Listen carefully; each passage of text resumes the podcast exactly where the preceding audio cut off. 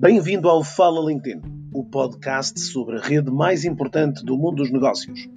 Eu sou o Pedro Caramês e sou especialista em LinkedIn. Todas as semanas trago até si as principais novidades sobre a rede profissional, as principais dúvidas, debates e entrevistas sobre o bom uso desta rede profissional.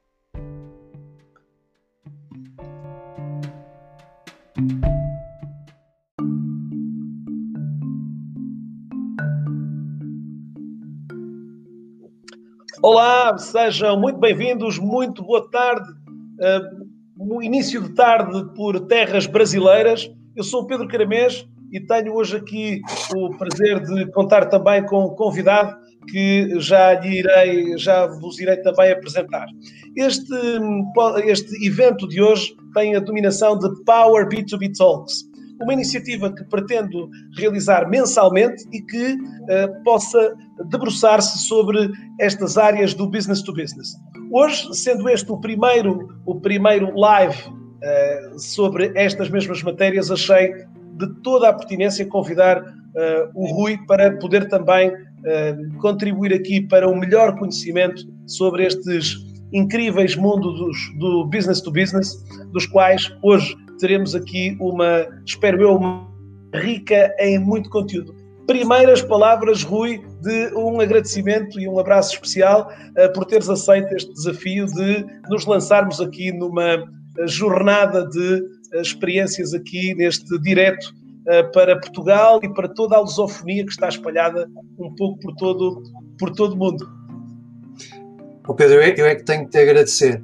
Eu é que tenho que te agradecer, não só não por mim, mas pelo tema em si, porque o B2B realmente é um tema que, que não, tem, não tem tido a atenção que merece, considerando que é, por trás de qualquer front-end comercial com um cliente B2C, existem sempre uma série de cadeias de valor B2B.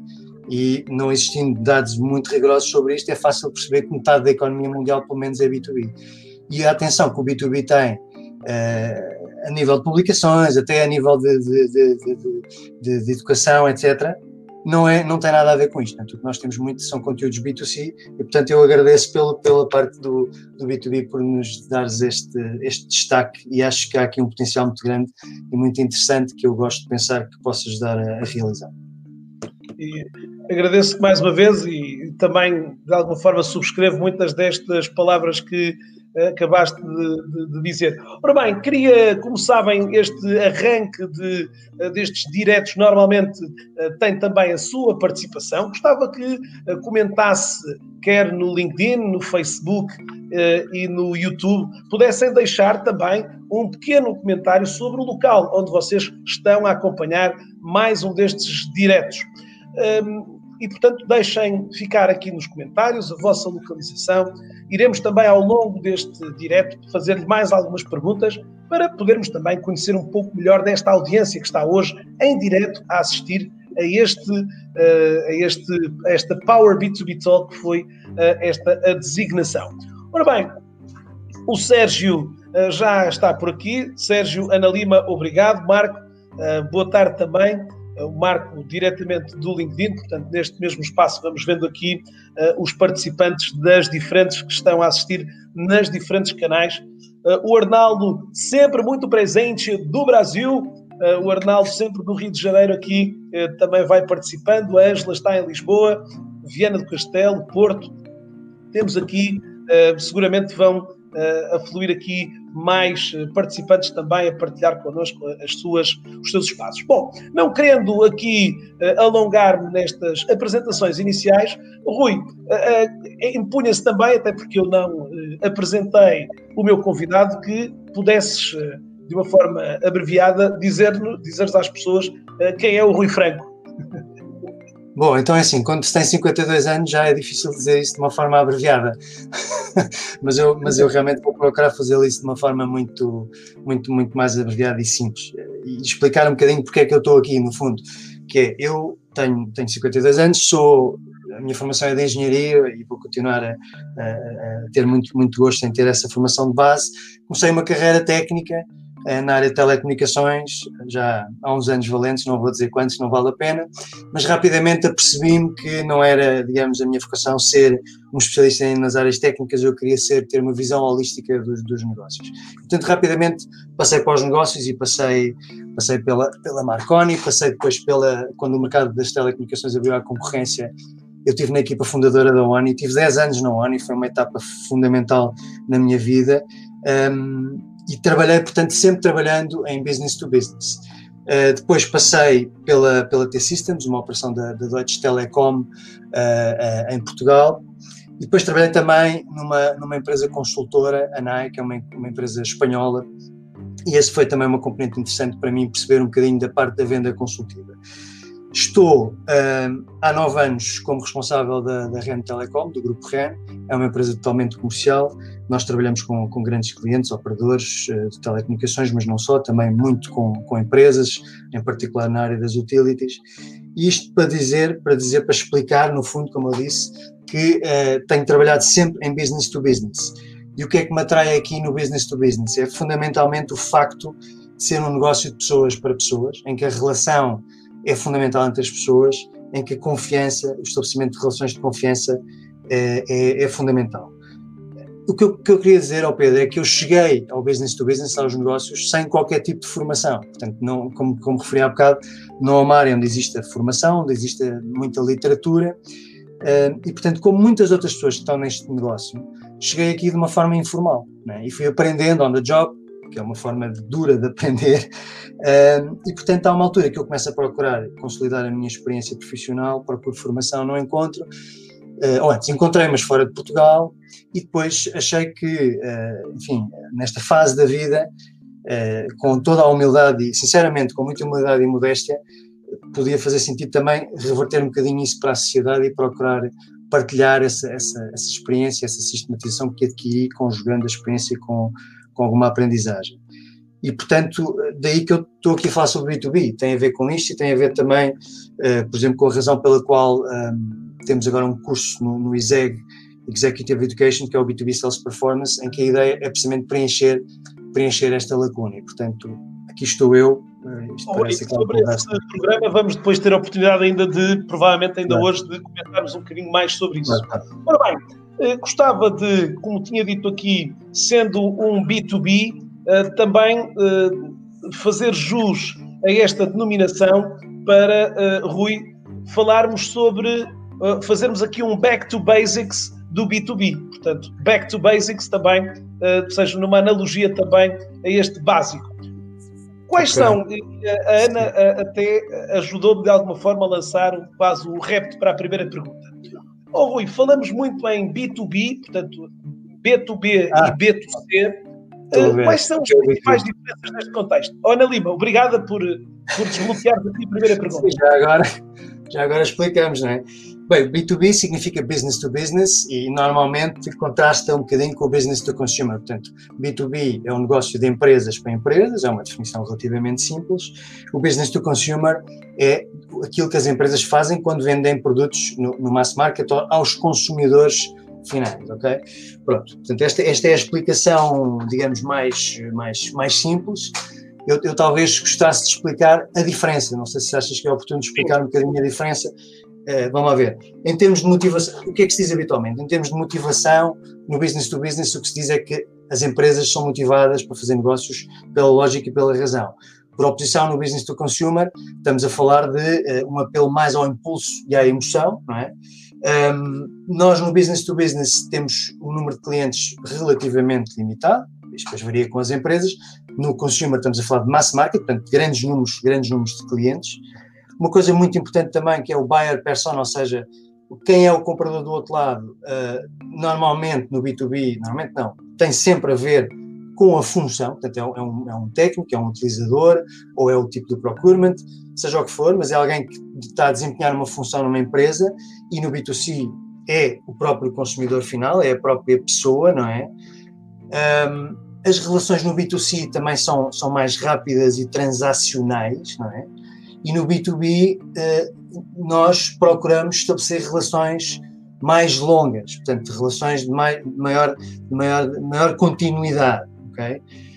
Um, as transações no B2C também muitas vezes são, claro que nós também podemos comprar casas e carros, mas não o fazemos todos os dias, mas normalmente são coisas que custam cêntimos, euros ou, dezenas de euros. Portanto, as decisões de compra, como eu disse há bocado, são impulsivas, não é? E no B2B não é assim. Os preços de compra são mais caros, tudo é muito mais ponderado. Os ciclos de venda no B2B são muito mais longos. Eu tenho, na minha experiência profissional, uh, vendas que demoraram anos a fazer. E, portanto, isto implica uh, realmente ter, ter uma postura. Uh, as pessoas que tratam deste negócio, o processo com que nós tratamos este negócio é completamente diferente. Mas eu só queria desculpa, só atalhando aqui, como falaste exatamente desse contexto, em termos destes modelos de gestão, qual é que é esta especificidade que, que, que falamos aqui no, no, no, B2B? Ias falar exatamente uh, em termos de modelo de negócio, que há aqui alguns ajustes face às outras realidades, qual é que é a especificidade que, que o B2B tem né, neste contexto? Deixa-me só, deixa só citar aqui uma, uma, uma, pessoa que é o Oscar Torres, que é um coordenador, a pessoa que tem um curso de, sobre B2B na, na Escola de Gestão ESAD em, em, Espanha, em que ele diz que deste, há estas diferenças todas, que são, digamos, mais ou menos óbvias, mas há uma diferença que faz, faz toda a diferença, que é o dinheiro. Ou seja, no B2B nós estamos a comprar com o dinheiro da empresa, ok? No B2C estamos a comprar com, estou a comprar com o meu dinheiro. Portanto, o pior que me pode acontecer no B2C é comprar eh, umas calças que depois a minha, a minha namorada ou a minha mulher ou não gosta, ou um carro, pronto, que, que, que, depois da cor não é aquela, mas a responsabilidade é sempre minha. E no B2B não é. A responsabilidade, eh, quem compra está, uh, está a assumir um risco, é? E está a comprar para outros. E, portanto, está, uh, uh, isto, isto, depois, isto para responder à tua pergunta, isto é uma coisa que depois tem impacto em todo o, o, processo, em todo, em todo o modelo, em todo o modelo de negócios. Já agora queria só fazer aqui uma, uma, uma enfim, não é bem uma piada, mas só para mostrar como o B2B também é um negócio de pessoas, porque às vezes as pessoas pensam, não, aquilo é entre empresas, é uma coisa fria, não é verdade. Aliás, a Rita Carvalho, a Rita Carvalho lança exatamente isso, se o conceito ah, não evolui para, não é? Sim, ó, que people, nossa, a nossa audiência está muito antenada aqui. Portanto, ok, ok. Sim, sim, não, mas sem dúvida, eu ia precisamente entrar por aí e ia dar, ia dar um exemplo para. Se calhar as pessoas já, já, já, já sabem bem a diferença, mas posso dar um exemplo, perguntar, perguntar-te a ti, Pedro, e à audiência se sabem quem é um senhor chamado Jeff Williams. É uma pessoa que. Jeff Williams. Jeff Williams. Não vale, não vale ir ao Google.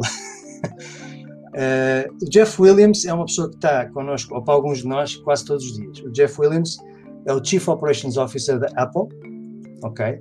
Um, e, e, é responsável por todas as operações, incluindo o serviço a clientes. Portanto, é uma pessoa que tem impacto, está no nosso bolso, digamos, todos os dias, praticamente para quem usa os produtos da Apple, naturalmente. Mas há outros exemplos em B2C em que nós não conhecemos, como consumidores, não conhecemos as pessoas. No B2B isto não passa pela cabeça de ninguém, optar a fazer uma compra ou uma venda e não conhecer profundamente quem está do lado lá. Portanto, sim, é people to people, é um negócio de pessoas é human to human. E isso tem implicações também no modelo de gestão. Oh, oh, uh, o, o, o, Luís Vidigal uh, falou aqui que é, uh, foi sempre um, um G2G, dado que ser um homem da administração pública. Vês também aqui, obviamente, pontos de contacto com o, o B2B e o G2G. Sim, eu há bocado quando falei do B2C e do, e do B2B, eh, estava consciente que estava a deixar de fora o, o governance, governance, to governance, o G2G, Uh, e sim, acho, acho, que, acho que há, há aqui pontos de contacto. Uh, é, são, são ambos muito diferentes do B2C, sem dúvida. Oh, oh, oh, Rui, há pouco falaste também, e foste falando um bocadinho também desta tua aprendizagem destes meios aqui. Uh, achas que de alguma forma o, o B2B será aqui um, digamos, uma componente mais de processos ou aqui a verdadeira arte também aqui está está de alguma forma, portanto, associada a estes contextos. Portanto, este, este okay. contexto da arte e do, do, do, processo, onde é que tu vês esta a questão do B2B né, neste, neste pois, contexto? Esse, esse, é um, esse é um dos aspectos do modelo de gestão que estávamos a falar há bocado e podemos ir falando sobre vários, há, há uns quatro ou cinco também, também esta pessoa que eu falei há bocado, o Oscar Torres, uh, refere cinco, mas o facto de ser um processo ou uma arte, uh, não, sei se, não sei se as pessoas têm uma opinião sobre isto, mas uh, normalmente as pessoas tendem, tendem a achar que o, que o, comercial, não é? o vendedor, é um artista. É? É um bocadinho depreciativo, eu diria quase, também é uma das coisas que eu gostava, era trazer para esta, para esta profissão, para este negócio, um, um bocadinho mais de apreciação, porque é realmente um, um, negócio de uma complexidade extrema e que requer características e resiliência muito, muito, muito grande das pessoas. E, portanto, se é um processo ou uma arte, eu acho que uma arte é, é uma coisa que, pá, que não se ensina, que é para estimular as nossas emoções, que é uma coisa que é uma visão particular do artista. Portanto, eu acho que o B2B não é claramente uma arte, não é? A arte não é escalável, não é repetível. O B2B é talvez das disciplinas de gestão eh, que são mais tratáveis como um processo, ok? Portanto, é, é, é, é muito, é muito importante, é, digamos, nós podemos definir, podemos ensinar, podemos medir, portanto, temos que tratar o business to business como, como um processo. E, e, é um processo que tem apenas um objetivo. Isto também é importante perceber.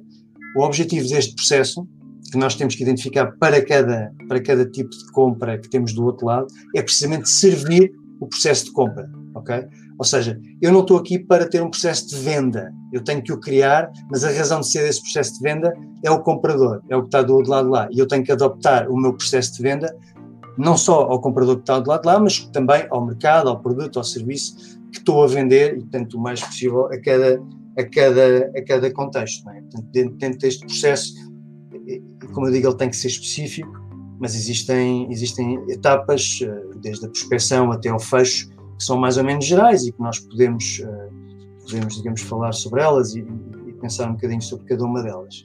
E já, já, aliás, sobre esse até poderemos depois dar aqui mais algum, algum desenvolvimento também a esse, esse mesmo contexto.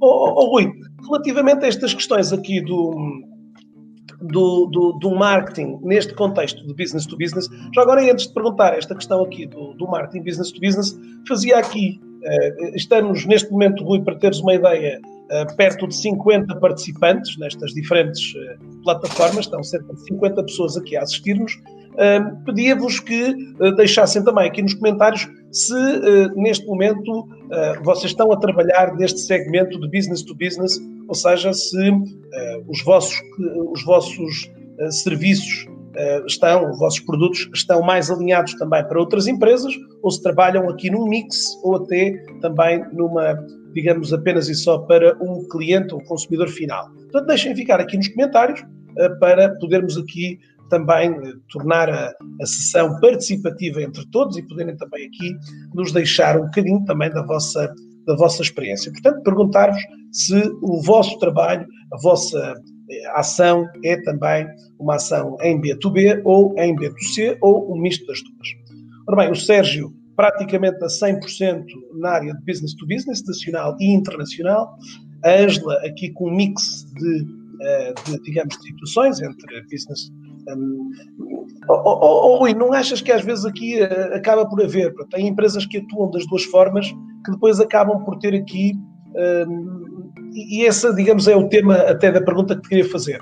Portanto, o, marketing em B2B é completamente diferente do B2C. É verdade ou não? Ou as empresas hoje achas que em muitos dos casos adotam as mesmas metodologias uh, e as mesmas formas de uh, encarar esta comunicação para estes dois canais?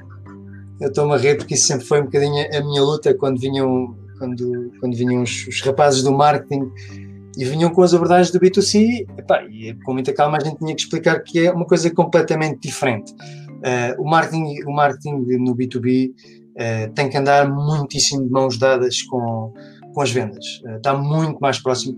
Não tem nada a ver com os 4 Ps. Normalmente o que a gente acontece é que apanhamos com, com os exemplos da Heineken e do iPhone e dessas coisas todas e algumas coisas podem, podem ser úteis, não digo que não, mas temos que, nos, temos que perceber que não, não tem nada a ver. O marketing tem que ter a capacidade no B2B, tem que ter, já tem que ser um marketing não orientado para o produto, mas mais orientado para o cliente. Isto é, isto é fundamental. E, portanto, tem que ter a capacidade de gerar insights úteis aos clientes, de forma a que isso faça captação de interesse e, e, e consequente geração de leads, que depois as, as vendas vão, vão, vão, vão, vão agarrar e vão, e vão tratar. Portanto, é um marketing, como eu digo, que gera interesse. O marketing no B2B ainda, digamos, eh, abrange, embora hoje consegue fazer um marketing mais, mais, mais, mais targeted, não é? mas ainda abrange uma, um conjunto de, de, destinatários relativamente largo. As vendas depois pegam nas leads e o que fazem, as vendas B2B, é acrescentar contexto, trabalhar cada empresa de uma, de uma forma, uh, de uma forma uh, individual. Portanto, tu okay. falas muito desta componente de, de, vender este valor contextual em detrimento do produto e do serviço que, que muitas das vezes, uh, lá está também, uh, como, como, acabamos por dizer há pouco, uh, as, as, referências, sejam elas de livros, de, de, discussões, vão muito, digamos aqui, para o B2C, é? e portanto leva a que muitas das vezes a pessoa centra a questão no produto e não naquilo que tu falas claro. aqui e que tu acabaste de falar deste valor contextual, não é? Ah, sim, eu diria que no B2C o marketing vende quase por si, não é? Uh, o, marketing, o objetivo do marketing é fazer conversões imediatas e gerar vendas imediatas. No B2B, o marketing está lá para, para gerar interesse, para, para gerar, obviamente, essas leads, um, que depois os, os, os, os, comerciais vão, vão trabalhar. Mas o papel do marketing também não se esgota aí no topo do funil, na prospecção, não é? Que, que é muito importante, já vamos se calhar falar sobre isso Uh, mas depois também tem que acompanhar o ciclo, o ciclo de vendas de, e ir fazer, ajudar o comercial a fazer o nurturing. Pensa, por exemplo, quando tá, porque são ciclos de vendas muito longos, não é? E, portanto, quando nós estamos a fazer estes ciclos de vendas muito longos, o comercial uh, é muito bom se tiver, uh, se tiver casos que possa partilhar, referências de clientes, white papers, conteúdo que possa continuar a acompanhar. Portanto, o marketing tem que continuar a seguir a lead e a acompanhá-la com, com, o comercial. Daí que eles têm que estar absolutamente sincronizados. Não estou a dizer que tenham que estar necessariamente no mesmo departamento, isso agora é uma questão mais eh, específica de cada empresa, mas têm que estar muitíssimo alinhados e eu diria que tem que haver um SLA, um Service Level Agreement, portanto, entre os dois, é o, o SLA do marketing e das vendas, ok? Isso é um conceito oh, oh, fundamental. Em empresas, estou a ver aqui o Francisco que, a falar... Eu também das, das, sim uh, da Kia, onde ele fala aqui num negócio, portanto, repara, num, num espírito muito. Uh, como é que nós criamos aqui uma cultura business to business na empresa? Como é que criamos, em alguns dos casos, como é que transformamos, às vezes aqui, e se calhar alguns também foram fazendo esse shift também em termos das empresas, passando de uma realidade business to, to consumer para uma realidade business to business. É? Como, é que, como é que nós conseguimos aqui uh, e, e, construir uma, uma cultura business to business? Nós temos que estar, portanto, o modelo de gestão, como eu disse, tem, tem cinco componentes, que é um, é um negócio, temos que estar conscientes que é um negócio de pessoas para pessoas, com tudo o que isso, que isso tem de implicações é um processo e não uma arte, portanto nós temos que trabalhá-lo, temos que usar os dados, isto é outro tema também muito importante, usar os dados não só para as coisas óbvias, mas também de uma forma criativa, podemos falar um bocadinho mais sobre isso. Oh, e... Esta área dos dados hoje, esta área dos dados, desculpa só fazer aqui... Força, força, não. São as áreas que, esta área do, do, do, do data-driven marketing, enfim, pedindo desde já desculpa, às vezes aqui há um, algum excesso de calão inglês que vai sendo debitado aqui desta desta, desta dupla, mas no fundo são terminologias muitas das vezes falamos, e o marketing, do qual o marketing é muito fértil também, mas esta questão dos dados hoje eh, continua a sentir cada vez mais relevantes, eh, e acredito também aqui neste contexto do B2B, eh, os dados continuam, continuam a ter um papel muito importante para a tomada de decisão e para, para todos estes contextos, não é? Mas desculpa, é. roubei-te ali o, o enquadramento que estavas a fazer. Não, não, não, eu, eu, também me desviei. Falaste da cultura, já lá vamos, se calhar voltamos, e se calhar quiseres comentar agora os dados, porque é um dos aspectos do modelo de gestão que é fundamental, que é sabermos usar os dados, ok? Pronto, e os dados, obviamente que há coisas básicas, nós para usarmos os dados em business to business, obviamente temos que ter um, uma forma de, de, de, os captar, de, os capturar, saber quais são os dados que queremos ter, portanto temos que ter um CRM. Não vamos falar de CRMs, porque o CRM é uma ferramenta, o que é importante é o que é que fazemos com os dados. Os dados permitem-nos, nomeadamente, tornar as vendas mais previsíveis, que é uma das coisas que nós queremos. Queremos aumentá-las, torná-las mais previsíveis e mais recorrentes. Isto é o que qualquer pessoa quer no seu negócio. E é importante, naturalmente, nas várias fases, desde a prospecção, a qualificação, a proposta de valor, até a negociação e ao fecho, nós temos conhecemos as taxas de conversão entre estas várias etapas. Pronto.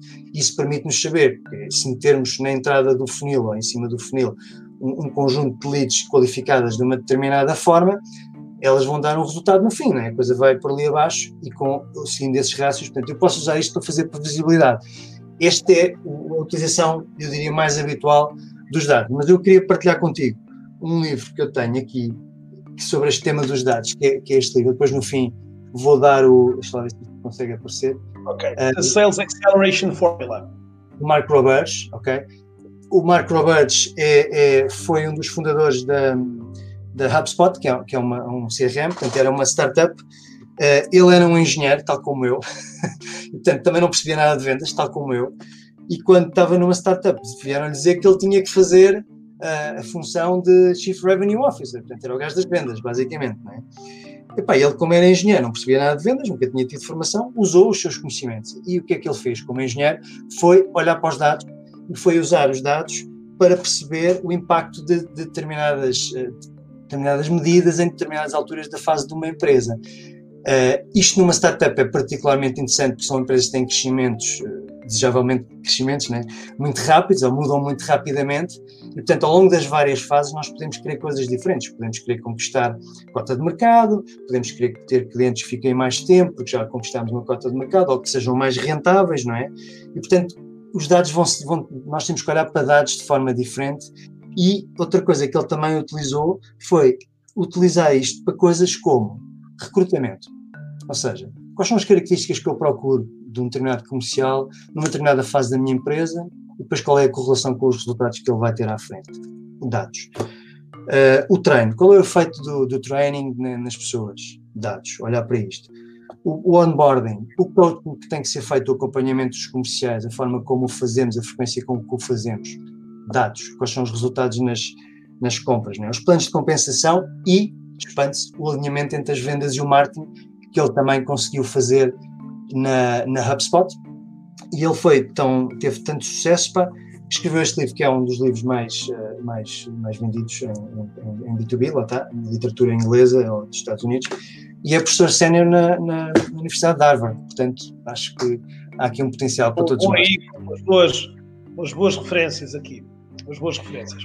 Bom, voltando à questão da, da cultura, da cultura uh, e lançava-te esta pergunta aqui em função também da, da, da, da apresentação que, que o Francisco fazia aqui, do, a conquistar muito B2B, e eu falava-te aqui desta transição hoje cultural de uma empresa B2C para uma empresa B2B. É? E muitas das vezes também para, uh, em alguns dos casos aqui, para esta capacidade que hoje uh, as equipas comerciais têm de ir encarando estas duas realidades. Se calhar no setor automóvel até ainda mais, mais, mais reforçado, não é? Portanto, que, que fatores é que uh, consideras dentro desta construção? Aliás, eu perguntava se efetivamente existindo uma verdadeira cultura B2B, uh, que, que, que, que degraus é que estas empresas terão agora que percorrer no sentido de conseguir trazer estas pessoas para esta uhum. mentalidade B2B, não é? Um Olha, diferente. Eu eu acho que isto, isto, isto, começa por cima, portanto, não vale a pena mandar os, os comerciais fazerem umas formações porreiras, uh, seja onde for, não é?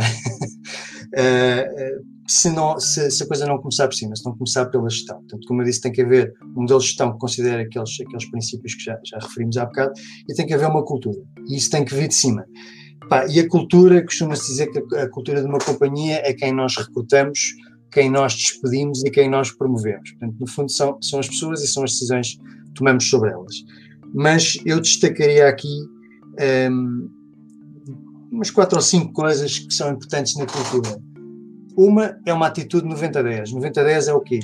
É nós fazermos perguntas 10% do tempo e ouvirmos 90% do tempo. Que há pessoas que ainda têm a tendência de, de, vou usar também uma expressão em inglês, que é o show up and throw up, portanto, aparecer e debitar uh, os seus produtos e serviços, e isso não, não pode ser assim, portanto, nós temos que perceber, lá está, acrescentar contexto, perceber os problemas do, do, do cliente, porque, e isto é outro aspecto cultural, e, e devemos ser muito sérios nisto, que é uh, o, o, a atitude, vender é ajudar vender é ajudar. Nós devemos estar verdadeiramente imbuídos deste espírito uh, e deve ser genuíno, porque qualquer cliente percebe se nós estamos ali para ajudar ou não, ou não estamos. E isto pode até implicar dizer ao, dizer ao cliente que o nosso produto não é o mais adequado, que ele deve procurar outra alternativa ou outra solução. É? Portanto, ser, ser, ser honesto, não é?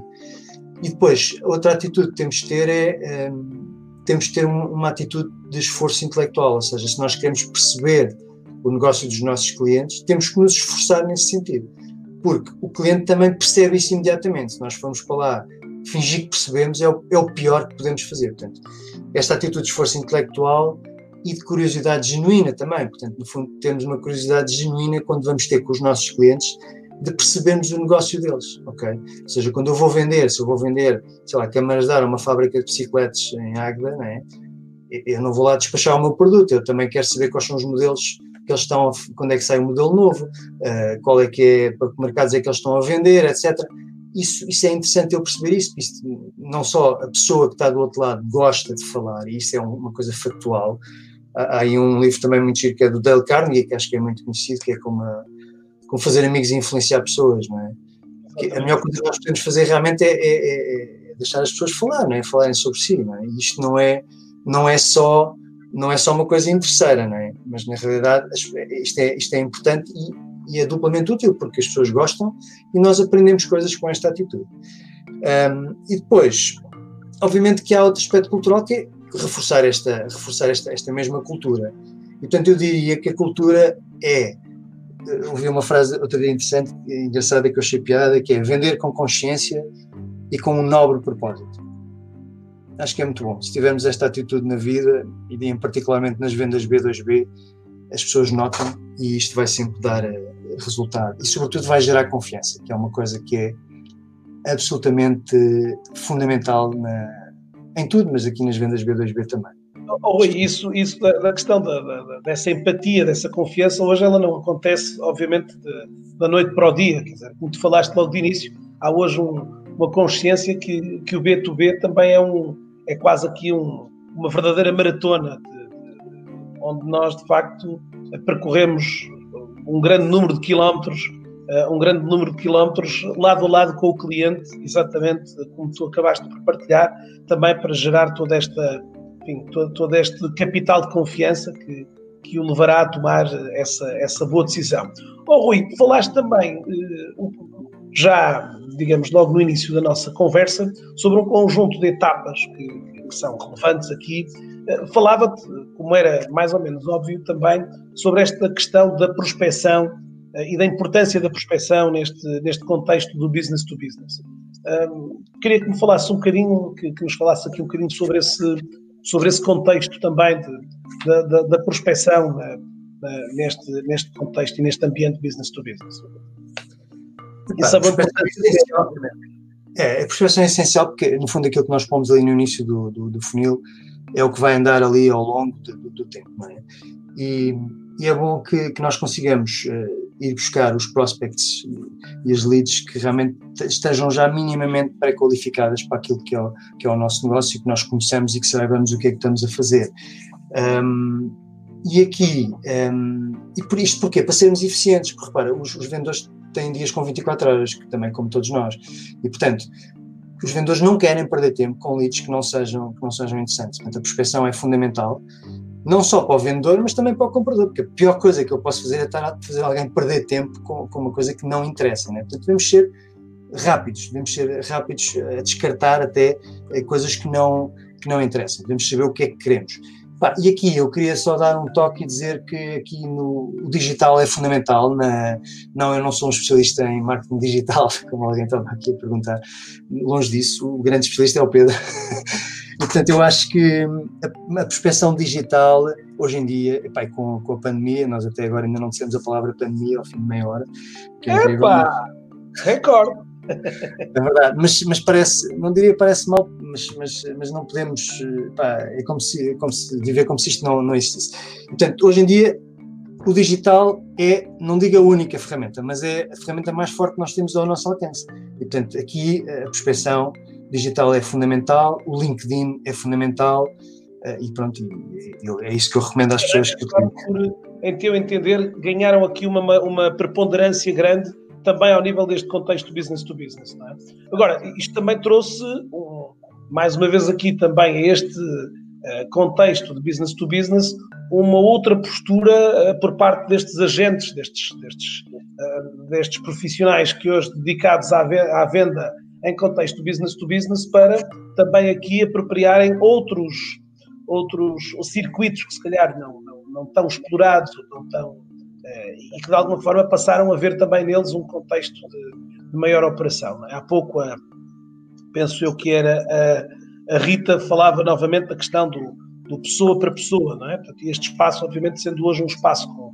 720 milhões de, de utilizadores em todo o mundo, trouxe efetivamente uma, uma centralidade grande a este, a este contexto digital, não é?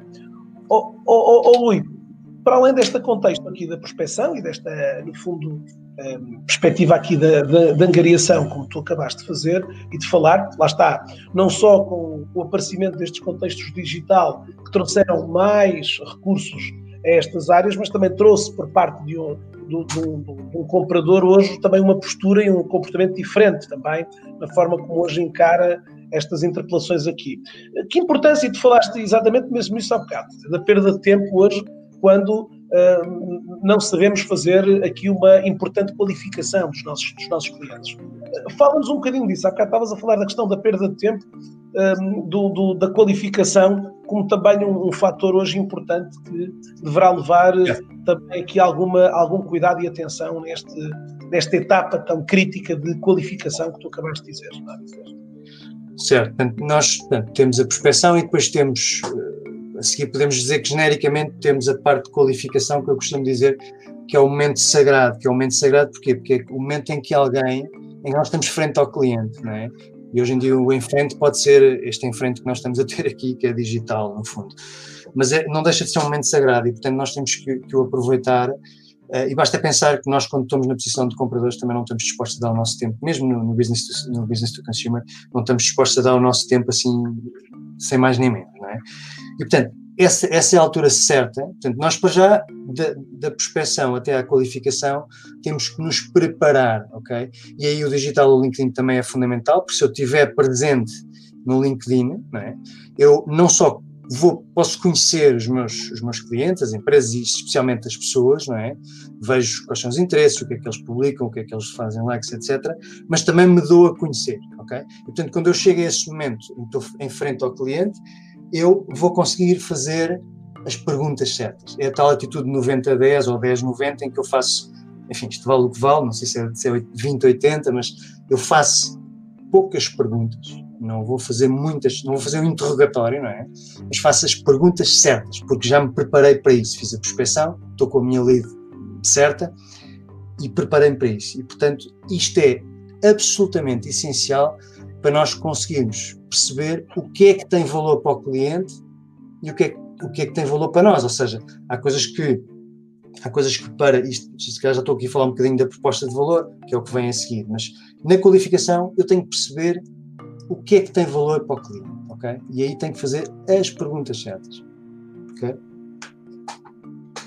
Oh, oh, tu, tu, falaste exatamente disso, da questão do, do, da proposta de valor, que era, que era de alguma forma um bocadinho aquilo que tinha para te perguntar a seguir, ou seja, se, se há aqui duas etapas que são obviamente importantes que, de, de, de, ir municiando aqui, pronto, lá está, que as pessoas possam, que a gente possa ter aqui uh, uma massa crítica, que como tu também disseste, hoje não será nunca no contexto e no território B2B eh, uma, uma massa crítica volumosa, é? Eh, temos de facto que ter muitas das vezes aqui nestes contextos de facto um grau de, de, de assertividade e de, e de direção eh, exatamente por não podermos digamos perder às vezes estes, estas poucas leads que vão chegar de podermos depois, a partir daqui dessa correta qualificação, trazer aqui. Esta questão da proposta é algo que hoje, como nós sabemos, tem aqui muito, mas em linhas gerais, o que é que tu, como é que tu caracterizarias o que é que é esta proposta de valor? O que é que eu, o que é, como, é que é esta proposta que eu faço chegar ao meu cliente? Que características Olha, é que ela tem? A proposta é mesmo isso, é, é a proposta de valor. Ou seja, um, há uma palavra que a gente evita falar, que é preço. Como diz o André Morgado, o meu amigo, que eu acho que tu também conheces bem, de preço falamos no fim, ok? Ou seja, nós temos que nos centrar em valor, ok? Porque se vamos para preço, vamos para desconto, não, não, não conseguimos, vamos, vamos, perder, vamos perder valor, vamos destruir valor. E como diz uma frase do Warren Buffett, que é price is what you pay, value is what you get, ok? Portanto, nós temos que usar, uh, lá está, a tal fase de, de, qualificação para, e a preparação e, eh, que fazemos antes, para perceber uh, os problemas do cliente, os seus interesses e repare que eu estou sempre a falar do cliente, é? eu falo muito pouco daquilo que são as nossas coisas, mas obviamente que é nesta fase que nós temos que mapear isso com aquilo que, que é a nossa oferta de produtos e serviços, é? portanto temos que fazer esse, esse encaixe, não é? Uh, e temos que, ao fazer esse encaixe, perceber das várias variáveis possíveis quais é que têm um valor diferente para mim como vendedor e para ele como, como comprador. Uh, posso dar um exemplo muito, muito rapidamente, por exemplo, em termos financeiros. Se a minha empresa não tiver problemas financeiros, mas o meu comprador, o meu, o meu comprador, uh, para ele a parte financeira for importante, então podemos, eu posso lhe dar um prazo de pagamento mais alargado. Isso para mim não, não é um grande problema, felizmente, digamos assim, mas para ele pode ser, pode ser muito importante e até pode estar disposto a pagar mais um bocadinho por isso, não é? Porque eu estou a financiá-lo de alguma forma. Ok? Olha, ou seja, Rui, nesse contexto, estas propostas de valor hoje têm que ser menos assentes nas funcionalidades, nas, eh, naquilo, naquilo que são as, as features, às vezes, de, mas mais exatamente naquilo que o cliente pode alcançar com, com, com, as diferentes soluções que, de alguma forma, vamos entregar. Não é? Portanto, como tu disseste aqui, muito mais no, nesse contexto do que propriamente muitas das vezes em contextos que, que, o cliente, ou seja, eu quero chegar do ponto A ao ponto B, não é? uh, e a forma como, de alguma forma, a empresa me leva do ponto A ao ponto B, interessa mais perceber exatamente como é que eu chego, ou melhor, uh, que ponto B é que, é que estão aqui a perspectivar, se calhar às vezes mais do que, não sei, o próprio cliente não valorizar tanto o caminho que, o, que nós lhe trazemos aqui, pelo menos nestes contextos de, de, de, de business. É? Deixa-me só deixar aqui um desafio, às vezes o cliente não sabe bem qual é o ponto B. E nós, eh, as pessoas normalmente têm tendência, os, os vendedores, nós temos muito medo dos compradores, não é? temos muito medo. Achamos que eles têm muito mais poder negocial do que nós. E eu deixo aqui uma reflexão: eh, será que isso é mesmo assim?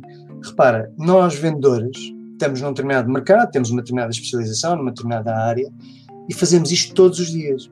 O comprador, muitas vezes, só está naquela transação uma vez por ano, uma vez dois em dois anos. E, portanto, nós temos um conhecimento do mercado, sabemos o que é que é importante que ele pode não ter, não é? E, portanto, nós temos aqui algo de, de valor para lhe dar e podemos lhe mostrar um ponto B diferente, estás a ver? Que ele pode achar que quer ir de A para B, mas que não é de A para B, é de A para B linha ou de, ou para C, ou seja o que for, nós podemos ajudá-lo a perceber isso. Isso faz parte também da, daquilo que é a proposta de valor, que é o, o vendedor posicionar-se como um, um, trusted advisor, peço desculpa pela, pela expressão inglesa, mas alguém de confiança, não é? Que desafia até um bocadinho o, o, o, comprador a pensar, a pensar fora da caixa. Porque se tu pensares hoje em dia, e no B2B isto é verdade, estamos, estamos muitas, vezes a, muitas vezes a vender commodities, portanto, coisas que, se, que supostamente só se diferenciam pelo preço, não é? Portanto, temos que procurar as pequeninas coisas que fazem a diferença para nos diferenciarmos. E podem elas ser muito pequeninas, mas se forem as únicas que fazem a diferença para a concorrência, muitas vezes, para que é que eu estou a explicar as características do meu produto e serviço, se por um lado o, o, vendedor já as conhece, porque já a sua jornada de compra já fez todo, no, através do digital já, já conhece tudo e mais alguma coisa, já não precisa de mim para lhe explicar aquilo, e o meu produto, vamos ser honestos, muitas vezes é é muito parecido com o da concorrência, não, pode não ter uma diferença fundamental, né? portanto a diferença faz-se nestes, nestes pormenores, faz-se também no serviço, na, na, na, na nos serviços pós-venda, um, é aí que se faz a diferença.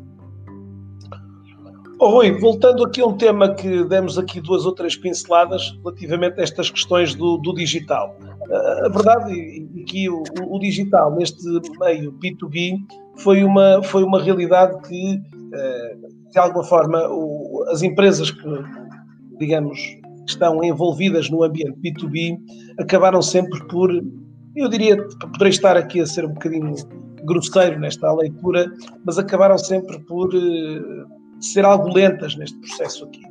Muitas das vezes por dizer, bom, mas não é assim que se vende, não, não é ter uma página aqui que, que vai garantir. Que papel é que tu achas que uh, o digital neste momento tem neste, nestas empresas, que algumas delas ainda um tanto ou quanto resistentes a esta, esta digamos, verdadeira uh, realidade digital que, que, pronto, que tem sido, no fundo, o nosso meio nos últimos anos e cada vez mais relevante? a minha vontade de, de, de, de, responder dizendo que isto já nem devia ser um tema, não é? Sim. mas, mas, mas que há de facto aqui alguma importância e alguma, e alguma resistência até em algumas organizações que, que têm aqui um contexto marcadamente B2B, estarem ainda muito enfim, a discutir a, a relevância do, do, do, contexto digital, não é? Sim, eu diria que, vamos lá ver, quem não faz bem fora do digital, no mundo físico, lá, também não faz bem no digital. E, isto, eu não sei, isto agora é uma provocação para ti, Pedro, eu acho que o digital é uma ferramenta. É uma ferramenta muito importante, como eu disse, de, a mais importante que temos atualmente neste contexto de pandemia.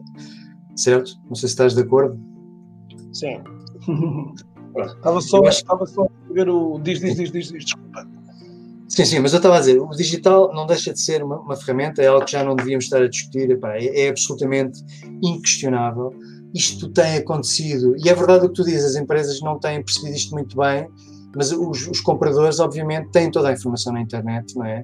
Conseguem digamos, iniciar a sua jornada de compra, que é, que é aquela que nós queremos servir com o processo de venda, como eu disse há bocado, conseguem fazer uh, essa jornada quase sozinhos, até mais de meio, não é, Pedro? Já temos vários números sobre isto, mas seguramente mais de metade da jornada, ou seja, quando eles acham que vale a pena falar com um vendedor, já, já fizeram uma série de levantamento de necessidades, de, de concorrência, quem é que são os concorrentes, quem é que são os fornecedores, e portanto nós só aparecemos naquela altura e isso não, isso não faz sentido nenhum. Portanto, nós temos que conseguir, nós como vendedores, temos que conseguir estar antes, não é?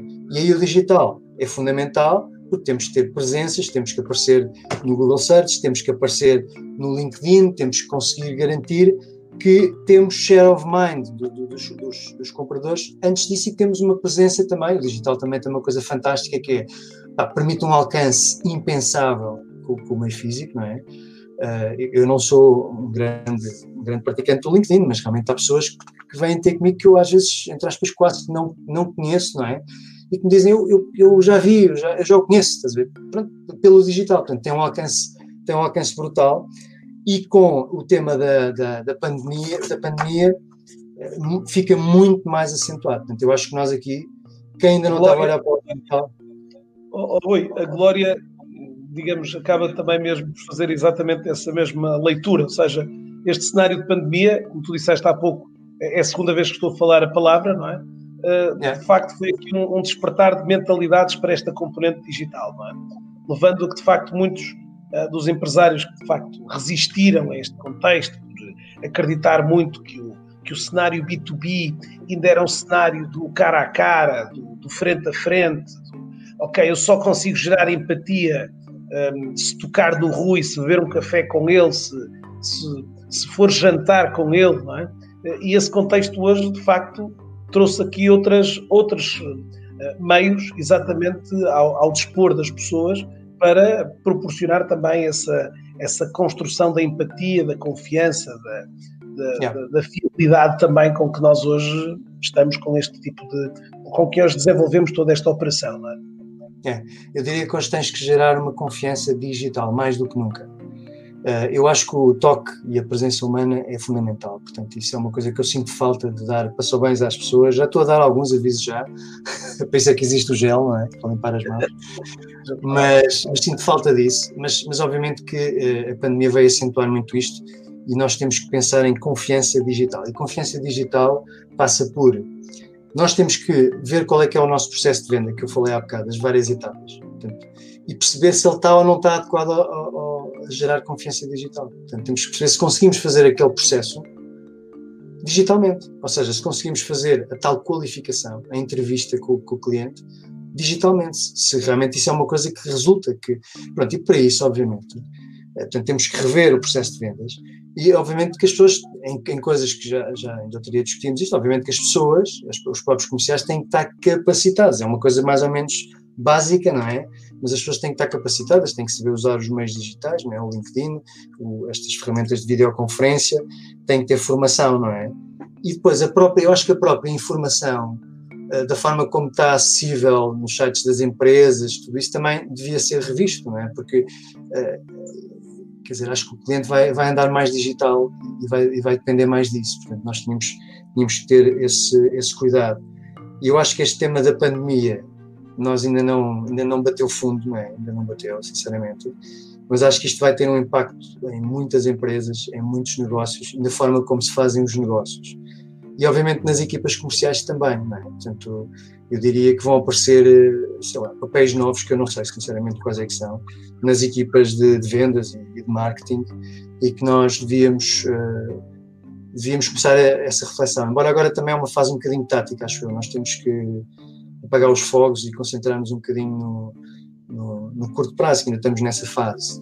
Mas vão surgir grandes alterações. É? Acho que... Oh, Rui, já que falamos dessa, desse awakening, dessa, digamos, desse despertar para estas questões, uh, falamos logo do início, e eu falava agora no fim, uh, de, umas, de um dos contributos que tu tens tentado, que estás a tentar de alguma forma uh, trazer e que vai ter agora brevemente luz do dia, que é, gostava que falasses um bocadinho sobre o programa que, que, estás também aqui a coordenar e a liderar de um, Sales Performance no, no ISEG e gostava que pudesses falar um bocadinho sobre ele. Eu vou já colocar aqui o, o link exatamente deste programa para. Ok. Oi, se nos assim, genericamente falar sobre este programa. Sim, muito, muito rapidamente. O, o, programa é o B2B Sales Performance. Já é, é um programa. Já coloquei aqui os links no chat, está bem? Okay.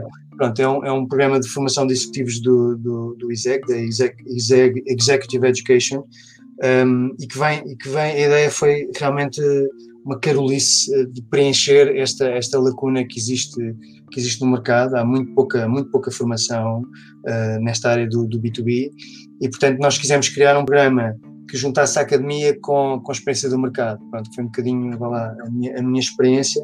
E, portanto, temos um programa com 64 horas, que tem a participação de, de, de, de seis, seis professores, uh, ou seis docentes, em que dois são académicos e os outros, e os outros quatro não são. Dois deles estão, estão aqui neste ecrã, sou eu e o Pedro. O Pedro fala sobre Digital Sales and Marketing eu falo mais sobre o processo e todas estas coisas, o processo de vendas, tudo isto que falei agora, da importância de conhecer o perfil, o perfil do comprador, quem está do outro lado, os tipos de compradores e também do perfil do próprio, do próprio vendedor, portanto, sem entrar agora em muitos, em muitos detalhes, uh, a importância de, de, fazer, de fazer questões, enfim, toda esta questão de, de modelo de gestão e, e, da, e da cultura. E depois procuramos também, eh, e a, parte do, do, do Digital Sales and Marketing que o Pedro Caramês faz também, procura depois ter um, um deep dive um bocadinho no LinkedIn para dar ferramentas concretas às pessoas. Portanto, não é um programa só de conceitos uh, muito bonitos, uh, depois queremos dar ferramentas práticas às pessoas. Essa parte do Digital Sales and Marketing faz isso. Depois temos uma parte de negociação. A negociação é algo fundamental no B2B. Começa muito cedo, não é só no fim que se faz a negociação, mas a própria identificação da, da, proposta de valor, da qualificação, é onde começa a preparação da negociação, com o Carlos Correia, que é uma pessoa que tem muita experiência nesta área da, da negociação, uh, orientada a valor, negociação win-win. Agora não há espaço para estar a explicar isto, mas isto é um conceito absolutamente fundamental. Todos ganhamos, é possível fazer negociações assim, todos ganham. Aliás, são as únicas que interessam. E depois tem, temos o Pedro Val, eh, que é uma pessoa também muito experiente nesta área de B2B, que vai falar de operações de vendas e portanto, vai-nos explicar depois na prática como é que todos estes conceitos que são, que são muito interessantes, eh, como é que se fazem depois na prática, eh, como é que se gera uma equipa de vendas, como é que se fazem um, planos de vendas, como é que, quais são os KPIs que nós devemos utilizar, portanto, mais uma vez também dar ferramentas concretas às pessoas. Eu acho que é um bocadinho ambicioso, mas, eh, mas a, a ideia é proporcionar este, este, este, este, passar pelos vários aspectos. Há aspectos que necessariamente podíamos ir mais fundo, eh, mas que também quisemos fazer uma coisa que fosse acessível, quer em termos de tempo, portanto 64 horas, é feito em dois meses, à sexta e ao sábado, quer em termos de valor, portanto, para ser acessível às pessoas. Não é? E, portanto, em outubro, começa em dia 9 de outubro. Muito bem. Grande Rui, foi uh, compacto aqui, estivemos uh, com praticamente cerca de 50 pessoas distribuídas por Facebook, YouTube e LinkedIn. Para quem hoje, em alguns uh, dos casos aqui, esteve pelo YouTube, podem continuar a seguir este canal. Deixo-vos também esse repto para acompanharem aqui no YouTube muitas das publicações que também vou tendo, estes diretos também vão um, também continuar disponíveis para quem chegou hoje e não acompanhou a primeira parte da sessão, uh, aqui hoje com o Rui Franco, sobre uh, aqui no arranque destas uh, Power B2B Talks, um programa que procuro e procurarei trazer convidados para falarmos sobre este contexto aqui dos negócios em, em ambiente business to business, dando e conferindo também aqui um espaço e um tempo de antena relevante que procure também ajudá-lo a si, que também nas, nas, suas diferentes operações e nos diferentes estágios também que fomos ouvindo aqui por parte do Rui, que são também importantes de, de, de irmos trabalhando e desenvolvendo a tal cultura business to business, procurando aqui também manter a organização atualizada e, de alguma forma, em função também do, do quadro que atualmente vivemos. Para todos os que aqui estiveram, um enorme bem-aja. Espero que esta partilha tenha sido uh, útil e que vocês tenham gostado aqui da, desta, desta iniciativa. Rui, uh, resta-me deixar-te um forte abraço uh, digital. é pena, é pena ser digital. Para lançar o desafio para aqui virmos seguramente mais algumas vezes. Acho que o tema tem muito espaço para, para ficaram aqui também na nossa conversa vários temas que se calhar mereceriam por si só uma, uma, uma hora destas que praticamente aqui estivemos. Agradecer uma vez mais a todos, um, convidar-vos de facto a, a, acompanharem estas diferentes atividades e um, de alguma forma esperar que continue desse lado uh, a assistir aqui, procurarem também ir ao encontro de algumas das expectativas aqui que também vou lançando para uh, outros eventos e outros convidados também aqui nestes meus uh, certames e nestas tertúlias aqui. Grande Rui, um forte abraço, uh, despedirmos aqui de toda a gente. Rui, não, não vá já embora. Muito obrigado. Aqui, obrigado pela atenção de todos. Espero ter sido interessante. Ah, Rui, deixa só dizer que os contactos do Rui estarão também colocados nos diferentes sítios para podermos aqui nos diferentes páginas, para que possam hoje procurar Rui Franco aqui no LinkedIn e uh, convidarem aqui o Rui para continuarem aqui a acompanhar Sim, estas... estou à vontade, estejam à vontade qualquer assunto que queiram discutir, tenho interesse discutir individualmente. Excelente, ótimo, ótimo, Rui. Obrigado pelo teu entusiasmo, Pedro, é fantástico. Obrigado